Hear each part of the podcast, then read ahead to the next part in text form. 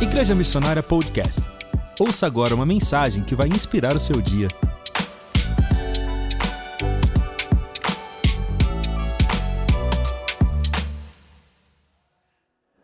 Glória a Deus. Amém. Hoje eu vou pregar sobre vida com propósito. Na verdade, semana passada estávamos pregando sobre isso, sobre missão, e hoje vamos continuar isso uma vida com propósito. Provérbios capítulo 20, versículo 5 diz assim: Os propósitos do coração do homem são águas profundas, mas quem tem discernimento o traz à tona. Outro texto diz que é, os planos do coração do homem são, são com águas profundas, mas quem tem inteligência o traz ou puxa para fora. Nos tempos bíblicos, não se encontrava água como nós encontramos hoje, não tinha a facilitação que nós temos hoje para encontrar água. Hoje basta abrir uma torneira que você acha água facilmente. Na é verdade ou não é? A não ser que você não pague a sua conta de água, aí você vai ter dificuldade para ter água. Mas nos tempos bíblicos, para encontrar água para o dia a dia, para fazer comida, para, para tomar banho, não era fácil. Eles tinham que ir até o poço. A Bíblia diz ali em João que quando Jesus encontrou aquela mulher samaritana, ela estava indo ao poço buscar água, o poço de Jacó. Você ter uma ideia, o poço de Jacó, ele tem 23 metros de profundidade. Então aquela mulher tinha que descer a corda com um balde para trazer água, puxar essa água até ela, 23 metros, puxando aquela corda. Sabe, queridos, coisas preciosas, coisas importantes, não se acham na superfície. Você não vai encontrar ouro na superfície. Você não vai encontrar diamante na superfície. Você não vai encontrar pedras preciosas na superfície.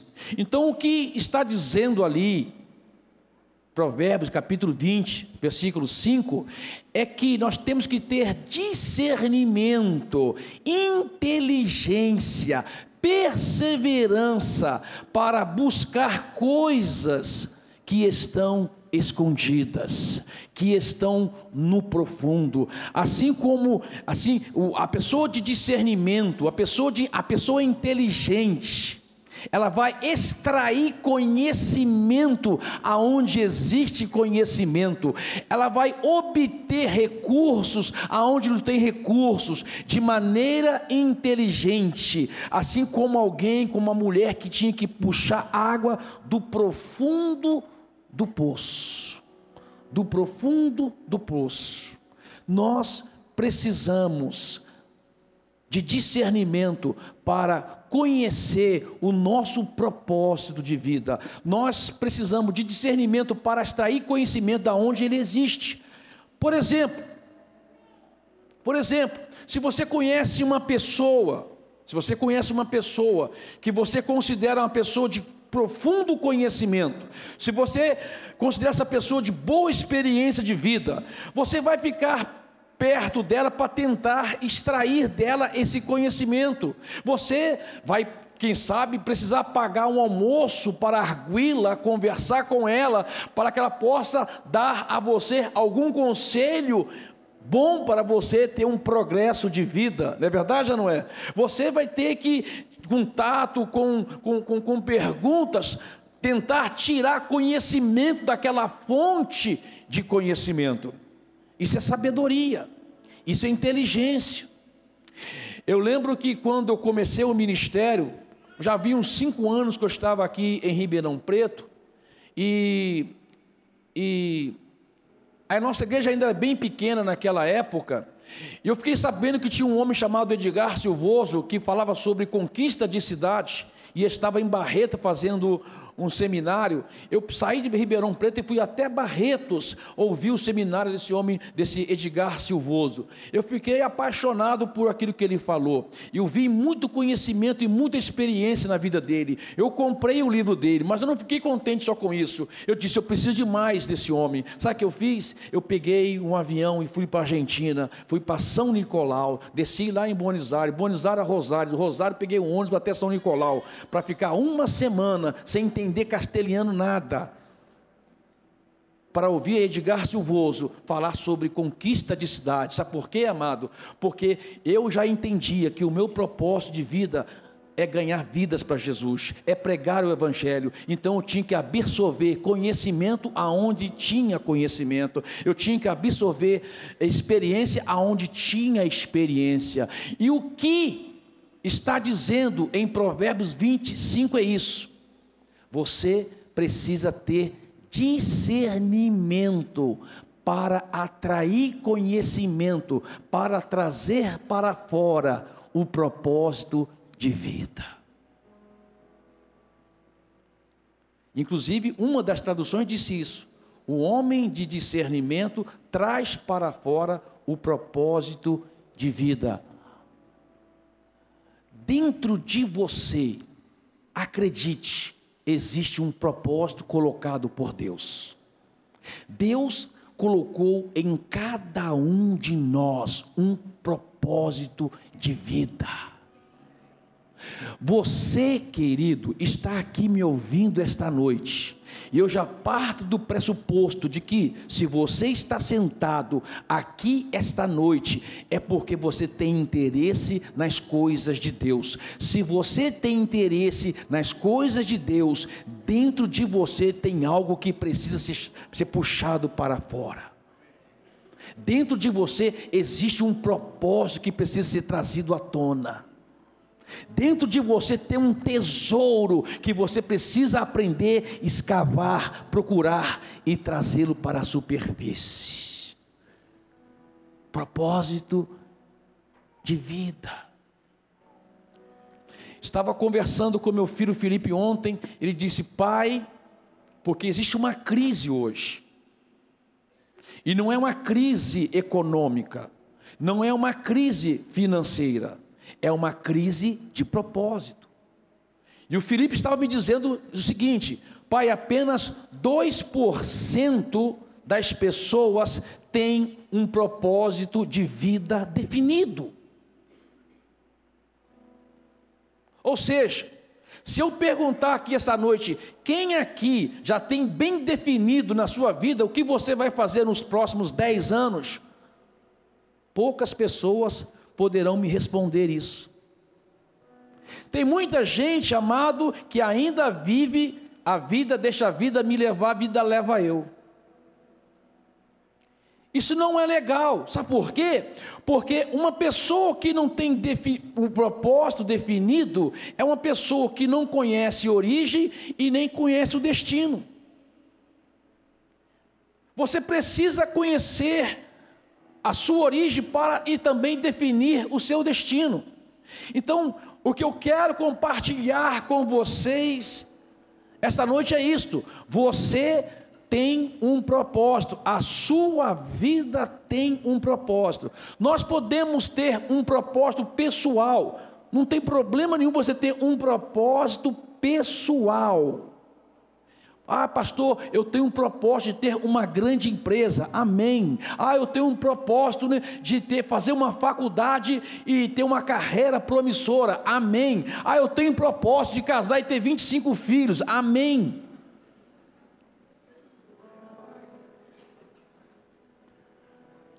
Só que esse propósito precisa estar alinhado com os propósitos de Deus. Deus tem um propósito eterno para você. E amado, é muito lindo de uma coisa, é muito bacana uma coisa. Quando o seu propósito pessoal está alinhado com os propósitos de Deus, os propósitos de Deus em empurra o seu propósito pessoal para que ele se concretiza. Por quê? Porque o seu propósito pessoal, alinhado com o propósito de Deus, sendo empurrado, ele vai glorificar o reino de Deus. É muito importante você fazer isso, você precisa se curvar, abaixar e puxar para fora e trazer para fora, trazer para a tona aquilo que está dentro de você. E para isso você precisa de inteligência, para isso você precisa de discernimento. Discernimento é mais do que conhecimento. Discernimento é você esquadrinhar algo, detalhe por detalhe, cada quadro de algo e estudar profundamente cada quadro desse algo, cada quadro desse algo sendo estudado por você, para você ter um profundo conhecimento deste algo. Isso é discernimento. Então, se você tem que usar o discernimento para trazer à tona o seu propósito de vida. Deus quer fazer isso com você. Essa noite Deus quer revelar você, descortinar para você o seu propósito de vida alinhado com o propósito de Deus. O que eu preciso fazer? O que você precisa fazer? Primeiro, você precisa acreditar que tem um chamado de Deus. Você precisa acreditar que você tem um chamado para um propósito. Você precisa descobrir isto. É, o seu propósito, ele pode estar hoje de forma embrionária. Embrionária. Ou seja, você pode ser que você não tenha claramente definido o seu propósito.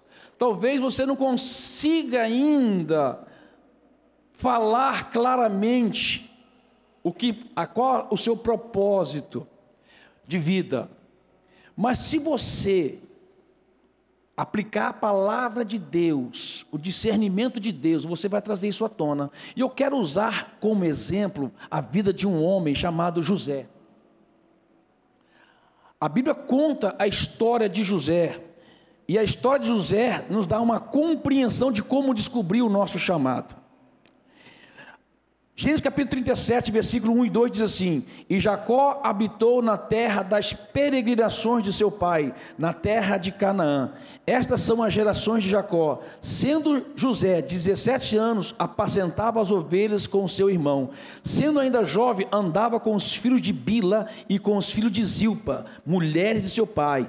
E José trazia más notícias deles ao seu pai. Veja, mesmo na tenra idade, José com 17 anos de idade, mesmo ainda não tendo definido qual era o seu propósito de vida, ainda estava embrionário dentro dele. Nesta época, José ainda não tinha sonhado um sonho que Deus colocou no coração dele. Mesmo ainda não tendo definido o propósito de vida, José sabia que tinha um chamado. É isso que é importante. Você precisa acreditar que você foi chamado por Deus para um propósito. Gênesis capítulo 15, versículo 16 eh, diz: Não foi vós, Gênesis não, João, João 15, 16 diz: Não foi vós que escolhestes a mim, foi eu que escolhi vocês, para que vocês vão e, e deem fruto, e os frutos de vocês permaneçam. Então Deus já te chamou, amém, querido? Deus já te chamou. Se você está aqui hoje me ouvindo, é porque você tem um chamado de Deus. Pode ser que isso está em forma embrionária, pode ser que isso não está claro ainda, mas Deus te chamou. Você está dentro do chamado de Deus. E eu creio nisso. Se você hoje está nessa igreja, se você hoje está sentado nesse banco, se você está hoje atentamente me ouvindo, é porque Deus te chamou para um propósito. Você pode dizer amém? amém? Segunda coisa, você é fruto de um milagre. Hum. Amados, queridos, você é fruto de um milagre. A Gênesis também diz sobre o nascimento de José. Raquel, mãe de José, não podia ter filhos. E ela orou a Deus. E ela orava a Deus: Deus, dar-me filhos, senão eu morro. E Deus abriu a madre de Raquel e deu a Raquel um, um filho homem chamado José. Sabe, amado, Sempre como Deus queria fazer algo importante na terra, ele já começava com um milagre, já começava com um nascimento milagroso. Foi assim com Raquel, quando teve José, foi assim com Ana, quando teve Samuel, foi assim com a mãe de Sansão, quando teve Sansão, foi assim com Maria, quando teve Jesus. Para cada projeto grande na terra, houve um milagre. E amados queridos, acredita uma coisa: você também é fruto de um milagre. Você nasceu de forma milagrosa. Como, pastor? Olha o que diz na segunda carta aos Coríntios, capítulo 5, versículo 17. E tudo isso provém de Deus, que nos reconciliou consigo mesmo, por Jesus Cristo, e nos deu o mistério da reconciliação, isto é, Deus estava em Cristo reconciliando consigo o mundo, não lhes imputando os seus pecados, e pôs em nós a palavra da reconciliação. Amém, querido? Amados, queridos, nós estávamos mortos a Bíblia diz isso. Nós estávamos mortos em delitos, em pecados, mas Deus nos deu vida em Cristo Jesus, nos reconciliando com Ele. Isto é sobrenatural. O seu novo nascimento é sobrenatural. Você está servindo a Deus é sobrenatural. Você está hoje na igreja é sobrenatural. Você tem uma vida sobrenatural.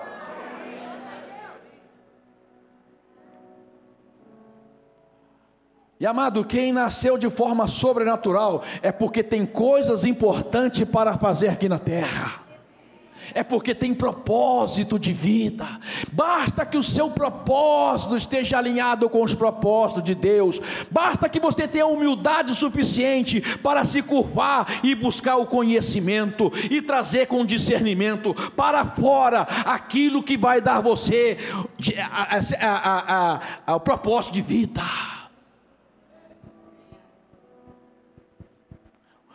O seu nascimento, a sua existência em Cristo Jesus é algo sobrenatural. Sobrenatural. Terceira coisa, quem tem propósito tem um estilo de vida diferente.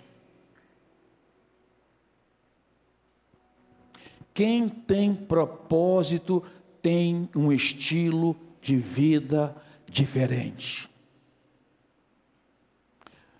Capítulo 35 do livro de Gênesis. Depois de um incidente na família de Jacó. Jacó passou por maus momentos. Depois você lê capítulo 34, você vai saber o que é. E caiu a ficha em Jacó e disse: Eu estou precisando fazer algo com a minha casa, eu estou precisando fazer algo com a minha família. Ele pegou todos os seus filhos e convocou os seus filhos para uma consagração. Olha como diz o texto. Depois disse Deus a Jacó: Levanta-te, sobe a Betel e habita ali, e faz ali um altar ao Deus que te apareceu quando fugis da face de Esaú teu irmão. Então disse Jacó à sua família e a todos que com ele estavam: Lançai fora os deuses estranhos que há no meio de vós, e purificai-vos, e mudai as vossas vestes. Levantemos e subamos a Betel, ali farei um altar ao Deus que me respondeu no dia da minha angústia e que foi comigo no caminho por onde andei.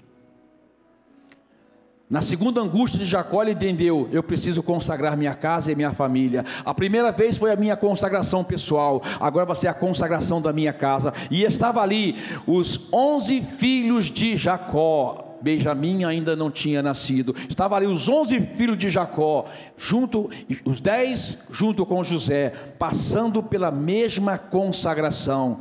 Só que o tempo passou. A Bíblia diz que os filhos de Jacó não corresponderam com a consagração que Jacó tinha feito.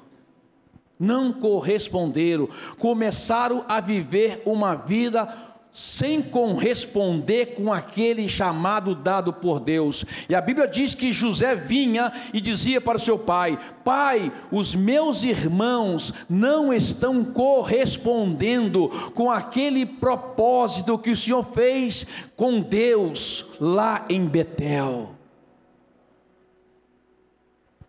José era diferente. José tinha um estilo de vida diferente, mesmo que os filhos de Zilpa, de Bila,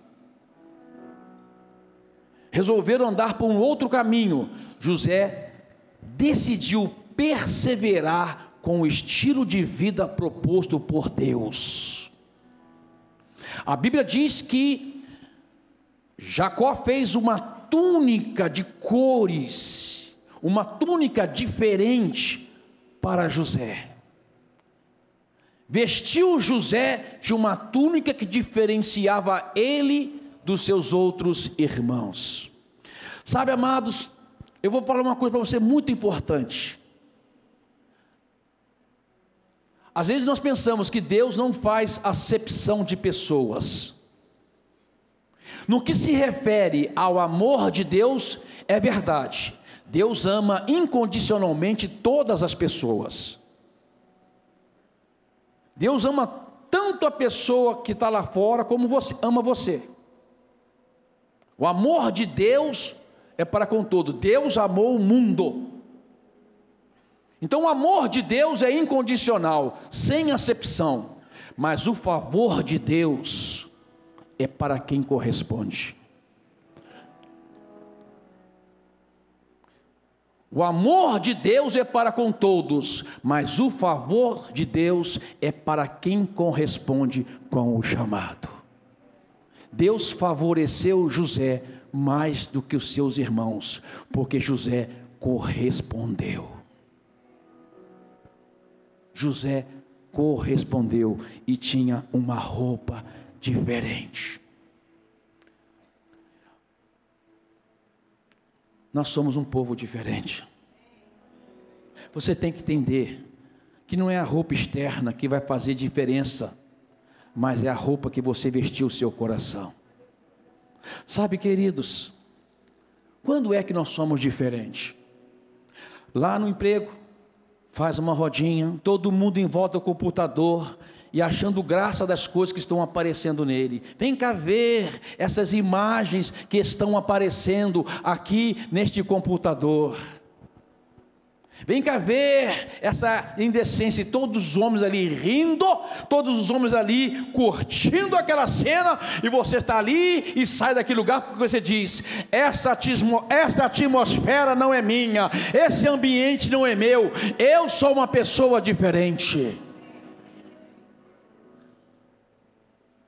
Eu sou uma pessoa diferente. Você sai daquela atmosfera, você sai daquele ambiente, porque você sabe que ali não é o seu lugar, a sua roupa é diferente.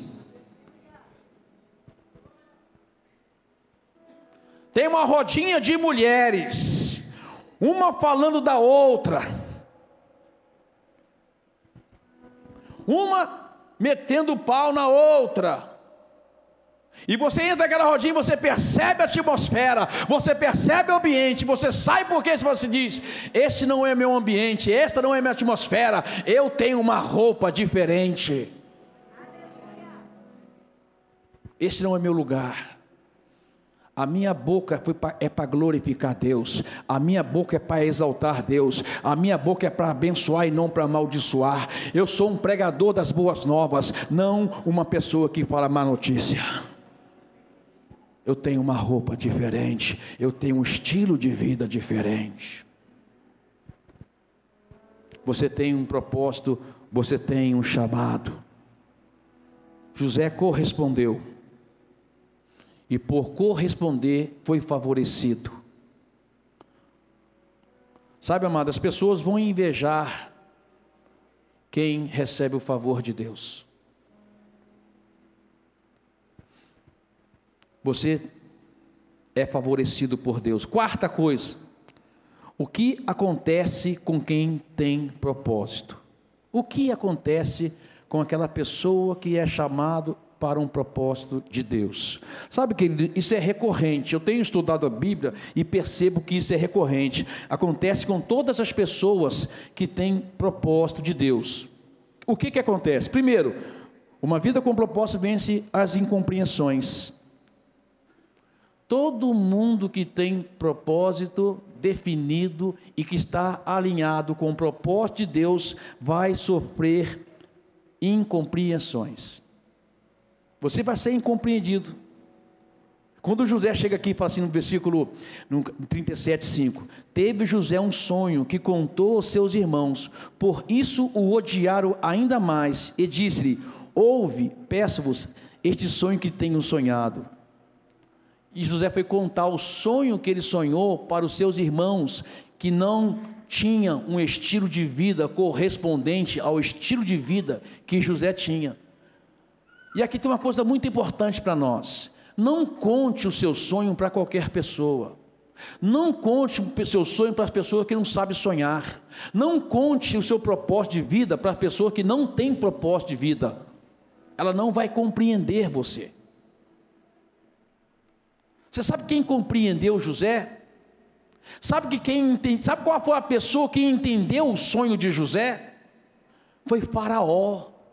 Faraó entendeu o sonho de José, Faraó acreditou no sonho de José. Faraó disse: Tudo que você quiser fazer, eu vou deixar você fazer. Tudo que você precisar fazer, eu vou dar recurso para você fazer. Sabe por quê? Porque eu acredito no seu sonho. Só gente grande acredita em sonho de gente grande.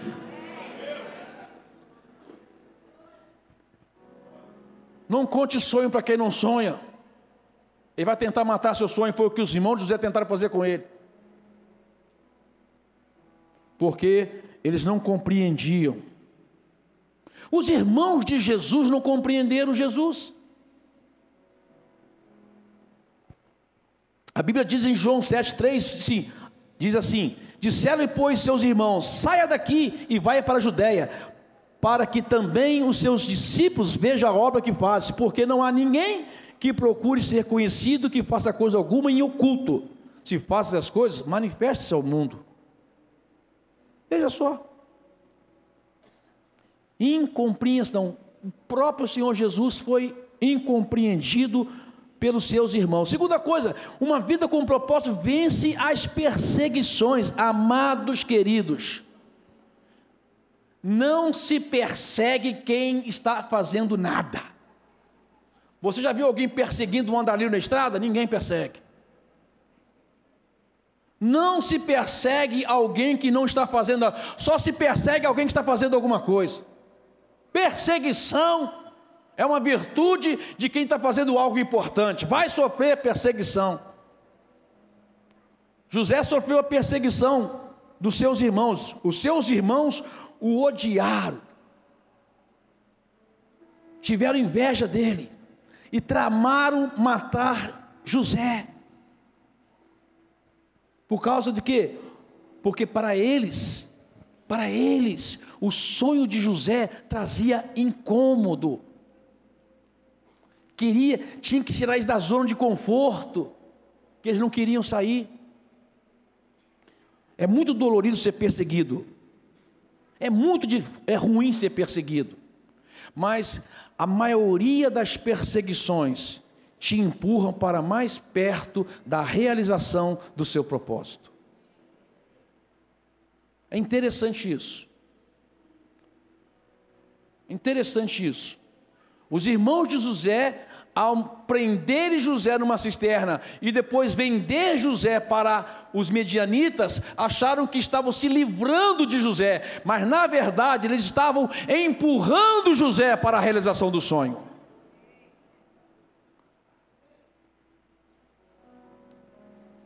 Outro tipo de perseguição é da mulher de Potifar, que fez uma cilada para desviar José, armou uma cilada para José.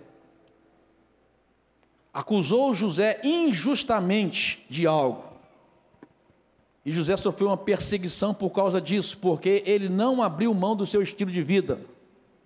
Pensa bem, querido. Que perseguição. Porque a mulher de Potifar é o que nós chamamos hoje de um avião.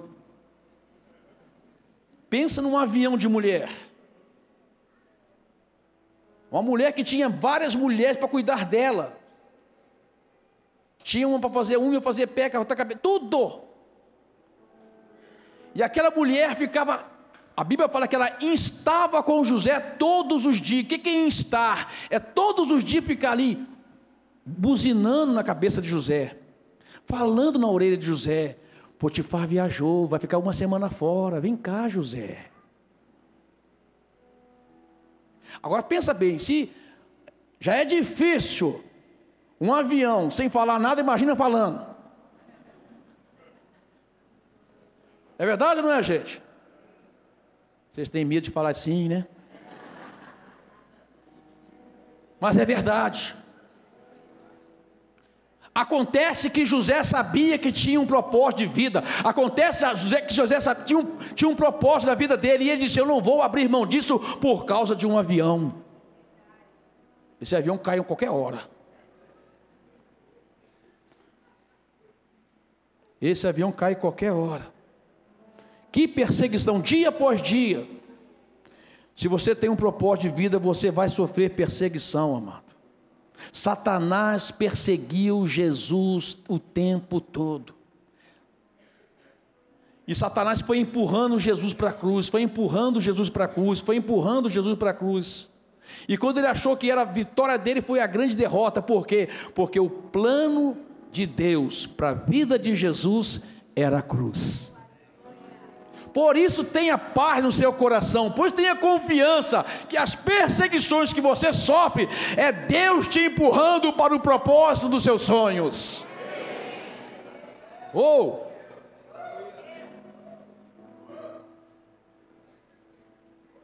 Uma vida com propósito vence as tentações. Sabe, queridos, José passou por todo tipo de tentação, inclusive a, a, a tentação do avião.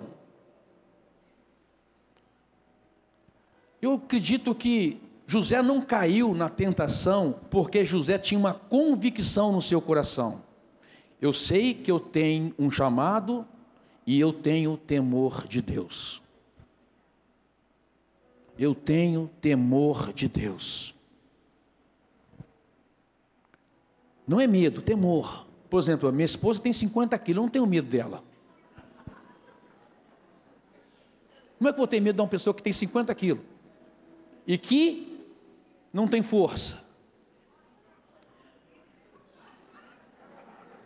Esse dia, eu tava, sabe o que eu estava pensando essa noite, quando eu estava pensando nessa mensagem? Eu estava pensando nessa ilustração. Eu pensei assim, o homem é um bicho tonto mesmo, né? Porque ele tem que dormir, tem que comer, quem faz a comida dele é a mulher, não é verdade? Você entendeu? Se o homem marcar a toca, a mulher põe um trem na comida dele e mata ele. Ela pode ter 30 quilos. A Bíblia conta a história de uma mulher que esperou um homem dormir e deu uma retada na cabeça dele. Hã? É, você está sabendo da história, né? Pelo amor, está vendo?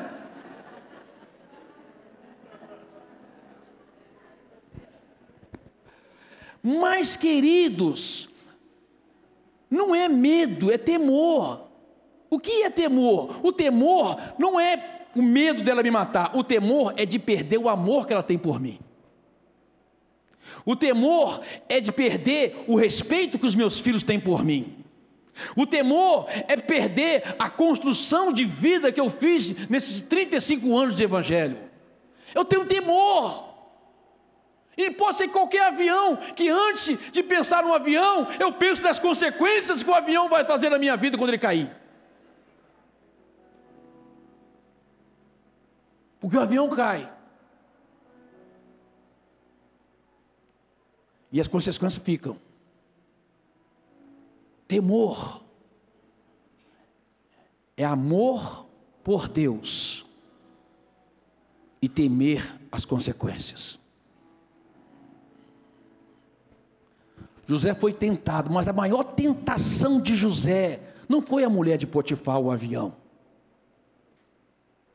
A maior tentação de José foi a própria palavra.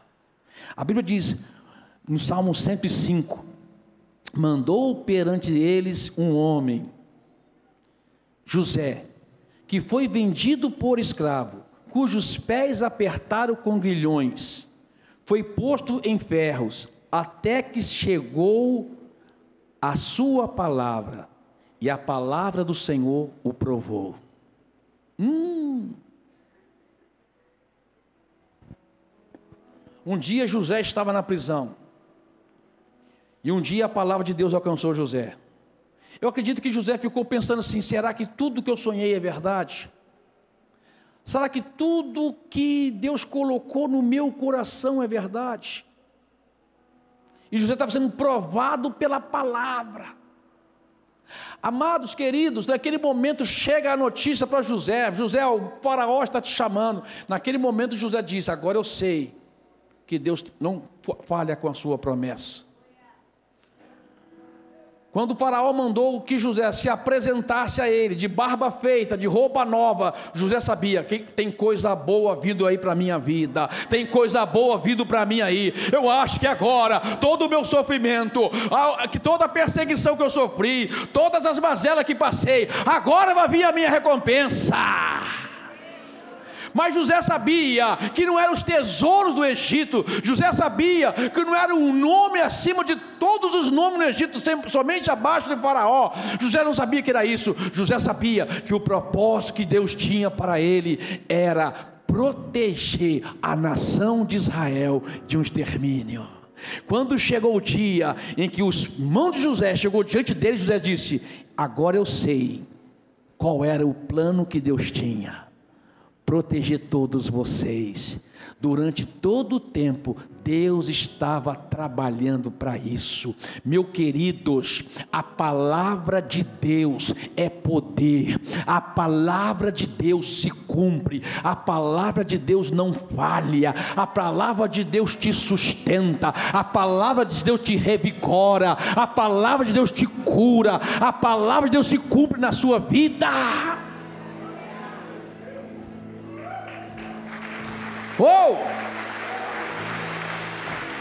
João capítulo Mateus capítulo 4, está lá Jesus na tentação do deserto. A Bíblia diz que Jesus foi levado para o, pelo Espírito Santo a uma churrascaria. Foi assim? Não, foi ao deserto. Foi levado ao deserto pelo Espírito Santo para ser tentado pelo diabo. E depois de 40 dias, a Bíblia diz que Jesus teve você vai ser sempre tentado na área da sua necessidade, saiba disso. Na área da sua fragilidade, na área que você é mais frágil, é a área da sua tentação, mas é ali que está a sua vitória, é ali que está o seu crescimento, é ali que está o momento de você crescer em Deus. E quando o diabo aparece, Jesus diz assim: está escrito: transforme essas pedras em pães. Jesus responde o que está lá em Deuteronômio capítulo 8: nem só de pão, nem só de pão. Por que, Jesus disse nem só de pão? Porque ele dizia: Satanás, daqui a pouco qualquer padaria poderá me dar esse pão que você está me oferecendo. Mas sabe de uma coisa? Eu me alimento é de toda palavra que procede da boca de Deus, de toda palavra que procede da boca de Deus. Esse é o meu alimento. As promessas de Deus estão na Bíblia, a cura de Deus está na Bíblia, a provisão de Deus está na Bíblia. Toda a palavra de Deus é que me alimenta.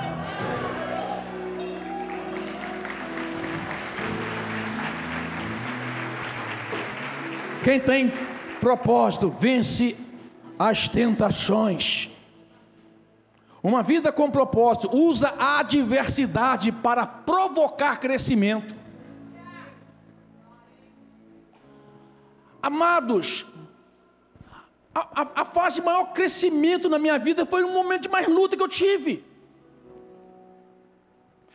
José recebeu o sonho de Deus no conforto da sua casa, no aconchego do seu lar, no, quentinho da sua cama. Lá ele recebeu o sonho, lá ele recebeu um projeto embrionário, mas aquilo só foi desenvolvido, aquilo só se tornou realidade no campo da diversidade. José foi treinado na cisterna, José foi treinado na prisão, José foi treinado no sofrimento. Amados queridos, a adversidade produz em você crescimento. Use a adversidade não para se lamentar, use a adversidade não para murmurar, use a adversidade não para reclamar, use a adversidade para crescer. Cresça! Cresça! Uma vida com propósito, para finalizar, reconhece os equívocos, equívocos cometidos e começa de novo. Uma vida com propósito. Reconhece os equívocos cometidos e começa de novo. Eu vou te ajudar a compreender isso através de um outro homem que também tinha um propósito de vida, Sansão.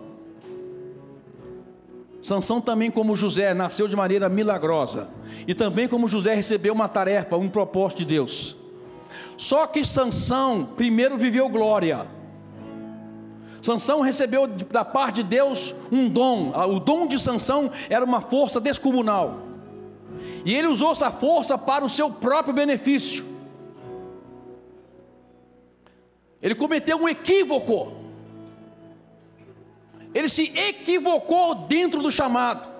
Só que no final da vida, Sansão reconheceu o seu equívoco e ele orou a Deus pedindo perdão. E ele pediu para Deus devolver a força dele e Deus devolveu a força dele. E a Bíblia diz que Sansão, na sua morte, matou mais que na sua vida e assim cumpriu o propósito de Deus. Às vezes nós nos equivocamos, mas é uma virtude você reconhecer o seu equívoco e começar de novo. Sabe, amados, eu gosto de aprender com quem fez melhor. Eu gosto de aprender com José e não com Sansão. Sansão buscou a glória e depois teve o sofrimento para cumprir o propósito. José teve o sofrimento, depois teve a glória no propósito. Então é melhor você aprender hoje na perseguição, na tentação, na adversidade e depois viver na glória, aleluia! E ver o propósito de Deus realizado na sua vida. Quero dizer para vocês que Deus tem um plano e um propósito para a vida de cada um de vocês. Amados queridos, vocês precisam se alimentar disto diariamente. Deus, os meus planos pessoais são esses, mas eu quero alinhar os meus planos com os seus planos. E eu sei que os planos do Senhor, alinhado com os meus planos, Ele vai empurrar para que ele se concretize em nome do Senhor Jesus Cristo. Fica de pé em nome de Jesus.